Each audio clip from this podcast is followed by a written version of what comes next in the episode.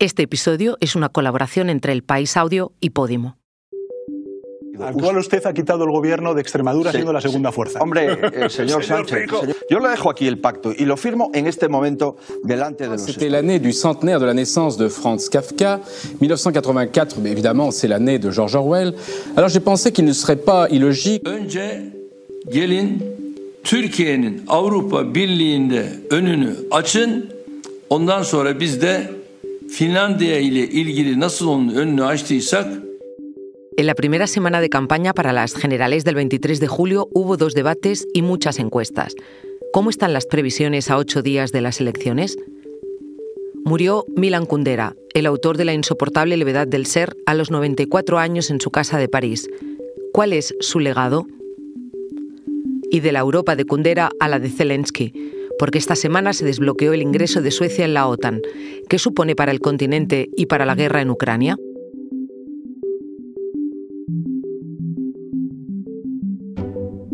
Soy Silvia Cruz La Peña.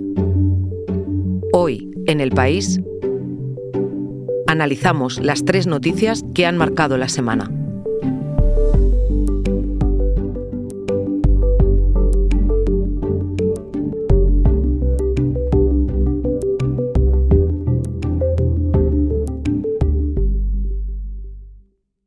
Quedan ocho días para que vayamos a las urnas, al menos aquellos ciudadanos que todavía no hayan votado por correo. El 23 de julio, nuestro país decidirá si se impone en el Congreso el bloque formado por el PSOE y Sumar o el de PP y Vox. Esta primera semana de campaña ha sido la de los trackings, esos seguimientos, esas encuestas flash. Analistas, pero también ciudadanos, han estado pendientes de cómo se movían las previsiones de escaños día a día. Es una cobertura casi sin precedentes en nuestra democracia, porque que haya encuestas no es nuevo, pero Lo que sí es nuevo es que haya tantos tracking. Estas encuestas, ah, digamos, troceadas, que actualizamos en lugar de una vez cada semana, pues cada día con una, una muestra más pequeña, pero que nos permite ver los movimientos muy de última hora. escuchamos a Kiko Llaneras, experto en datos y encuestas y uno de los analistas del país. Esto es útil pues, para tener un pulso de, lo que pasa eh, casi día a día y además es, digamos, popular. Estos lectores aprecian eh, tener datos, saben que las encuestas son un instrumento aproximado, pero al final tener esa información sobre mm, qué resultados son posibles, imposibles, probables, difíciles, fáciles, ah, creo que les, les resulta eh, interesante y lo demuestran pues, eligiendo, eligiendo leer esas historias. Esta campaña empezó con una ventaja clara del PP y Vox, pero luego, a lo largo de la campaña, en los trackings se reflejaba una situación mucho más abierta. Esta semana hubo otro punto de inflexión. Usted con el sanchismo, de nuevo. Pero no, no, el sanchismo, vamos a ver si somos capaces de eliminar y derogar el sanchismo. Yo cuando a eso hemos usted venido. decir esto Pero, del sanchismo, oiga, pero si estamos hablando PP de y Vox, vivienda. pues yo- Hasta el lunes, el movimiento más claro era, en las últimas semanas, un partido socialista que iba mejorando sus resultados, una suma de izquierdas que iba también eh, eh, yendo hacia arriba. Las opciones de un gobierno hacia la derecha, un gobierno hacia la izquierda, estaban casi al 50%. Pero esto- estos movimientos cambiaron el lunes. Digamos, con el debate y con los efectos post-debate, lo que los diferentes trackings, eh, por ejemplo, el, el que estamos publicando en el país y en el diario La SER, lo que se observó es una mejoría ahora del Partido Popular. La primera incógnita es ver si esa, digamos, tendencia, ese efecto debate beneficioso para Feijóo y el PP continúa o, digamos, se modula. Entonces, los, encuestas de este fin de semana son muy importantes para resolver esa cuestión. El jueves se publicó una encuesta diferente, la del CIS, la del Centro de Investigaciones Sociológicas, un organismo público que es el único de entre todos los medios y empresas de datos que está dando ganador al Partido Socialista. Es una polémica arrastrada a lo largo de toda la legislatura. ¿Qué pasa exactamente con el CIS?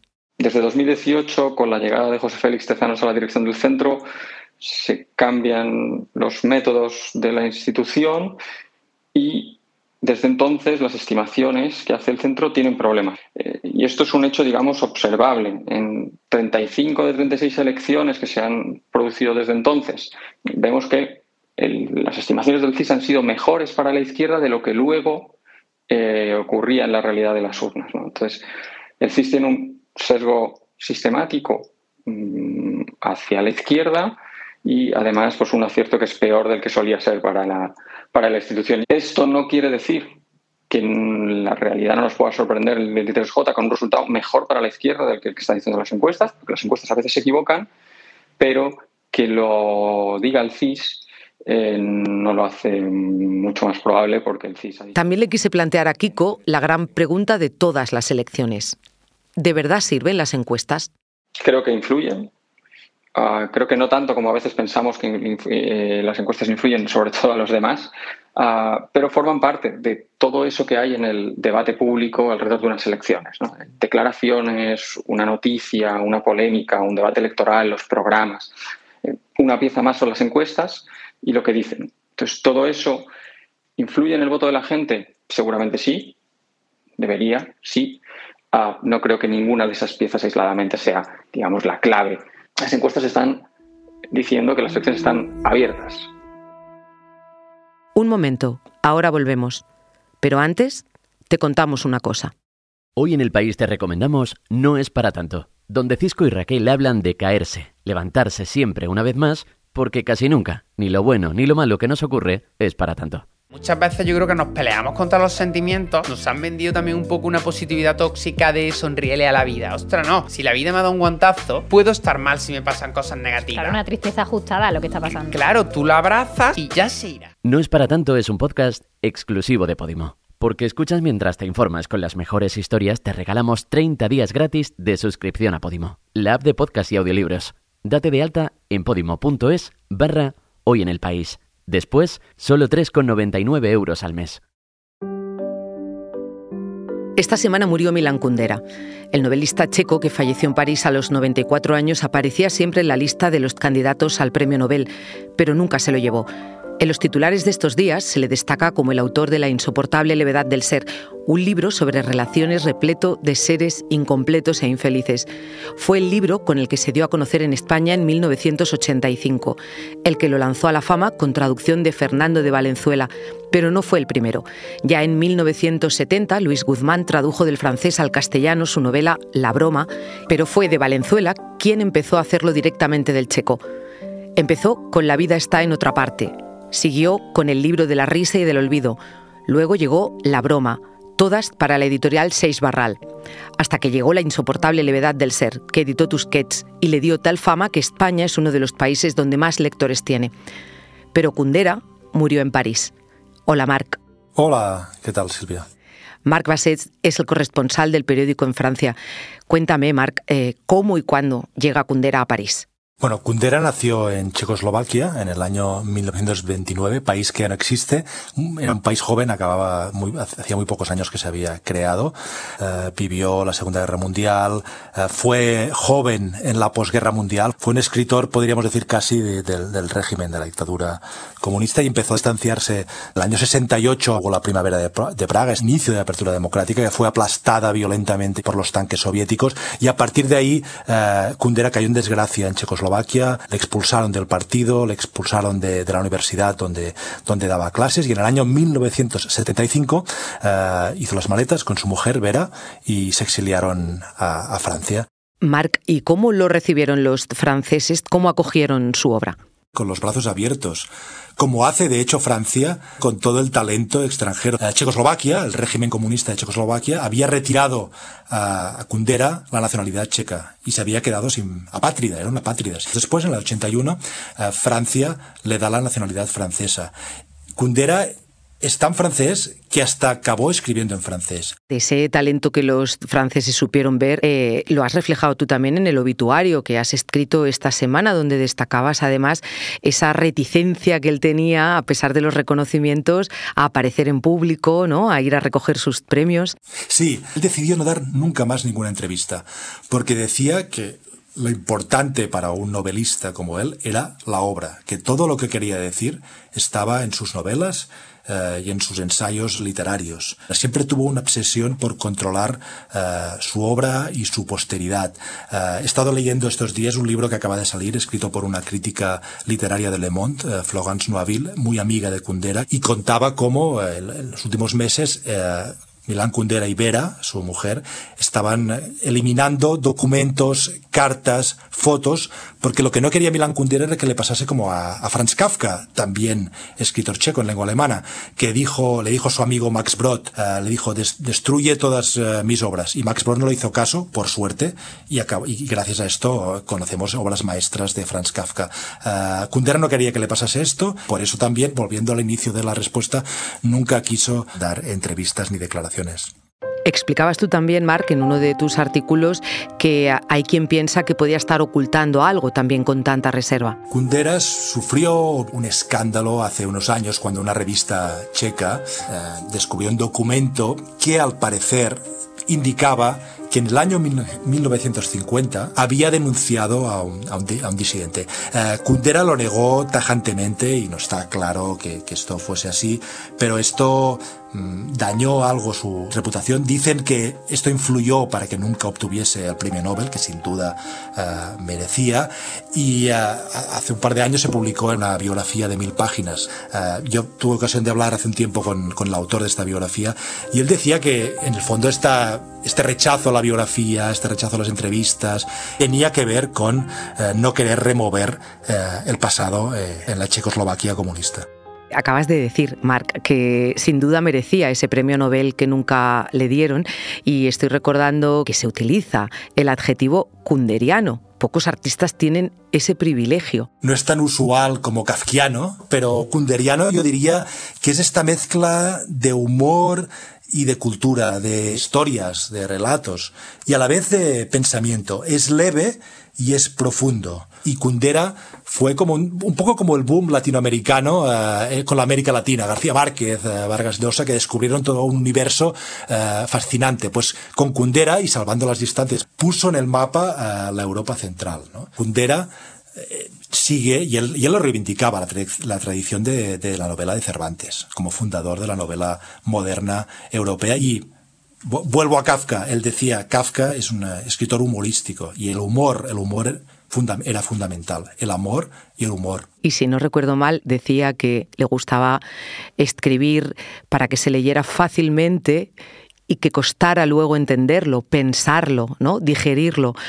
¿Tú crees que se le ha comprendido? seguramente, cada uno tendrá su lectura de Kundera, pero esto que acabas de decir, eh, fácil de leer, difícil de comprender, para mí es la marca eh, de un clásico. Por tanto, Marc ha muerto Kundera, pero tendremos Kundera para muchas décadas todavía. Sin duda, sí. Gracias, Marc. Gracias, Silvia. La entrada de Suecia en la OTAN se desbloquea. Recep Tayyip Erdogan, presidente de Turquía, levantó esta semana el veto que le ponía al país escandinavo. De esta manera, la Alianza Atlántica ganará posiciones estratégicas porque reforzará sus capacidades en el Océano Ártico y en el Mar Báltico. Suecia se convertiría así en el miembro número 32 de la OTAN. Suecia no es un gran país militar, pero cuenta con una gran fortaleza, su flota submarina, con la que lleva operando más de 100 años, y no hay ningún otro país en la región tan activo bajo el mar. Cuenta además con una isla, Gotland, de la que se ha llegado a decir que es la isla con mayor importancia estratégica del planeta.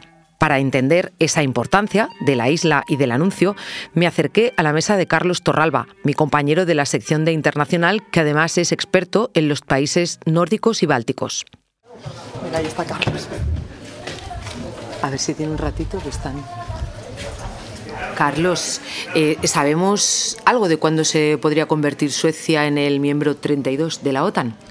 Bueno, pues viniendo de una decisión de Erdogan, eh, nunca podemos estar muy seguros, pero él ayer estuvo diciendo que intentaría que en octubre el Parlamento turco diera luz verde y ese prácticamente es el último obstáculo que hace que se esté retrasando desde hace tantos meses. Oye, ¿y por qué Erdogan decide eso ahora? Decide levantar el bloqueo a Suecia. ¿Qué es lo que gana él con eso?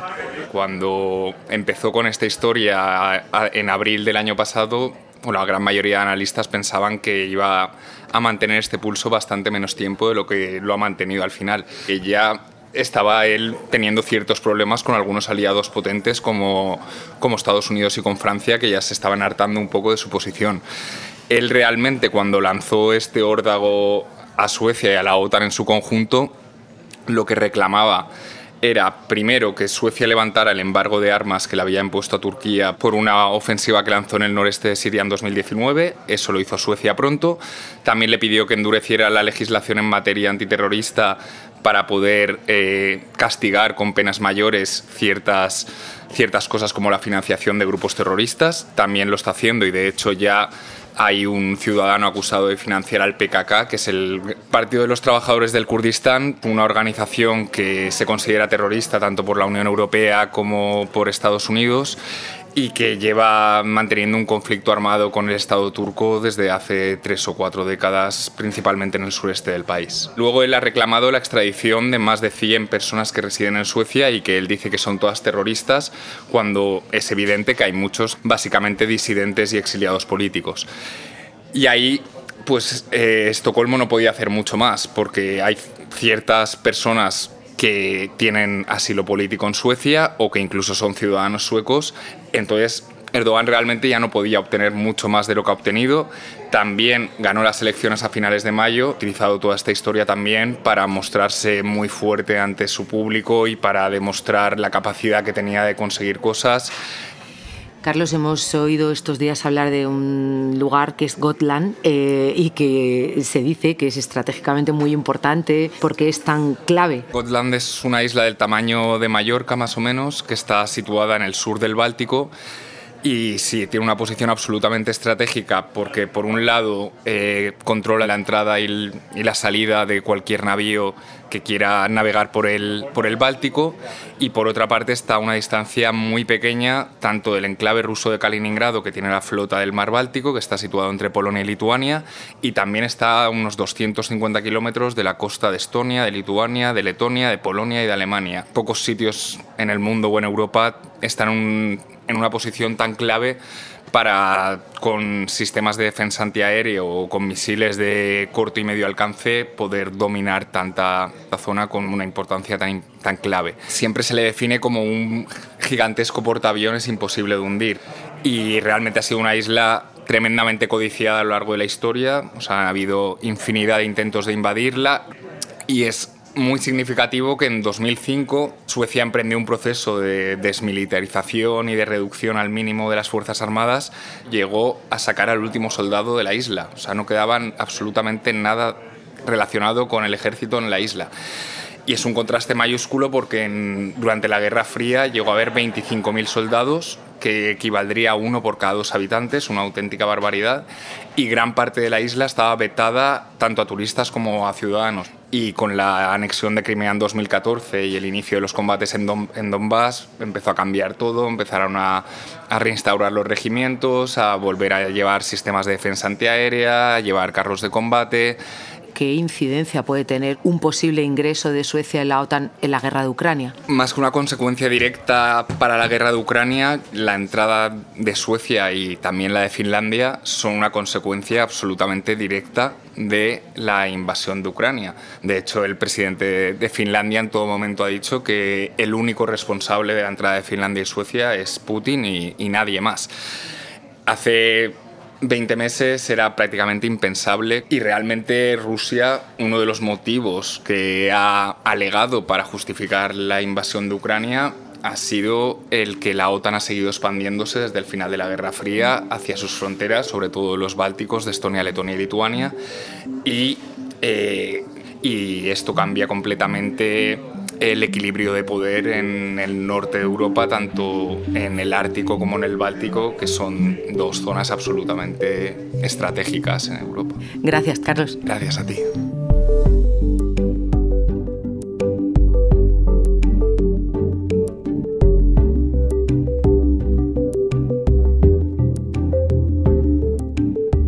Este episodio lo ha realizado Belén Remacha. La edición es de Ana Rivera. El diseño de sonido de Camilo Iriarte. Yo soy Silvia Cruz La Peña y he dirigido este episodio de Hoy en el País, edición fin de semana. Mañana volvemos con más historias. Gracias por escuchar.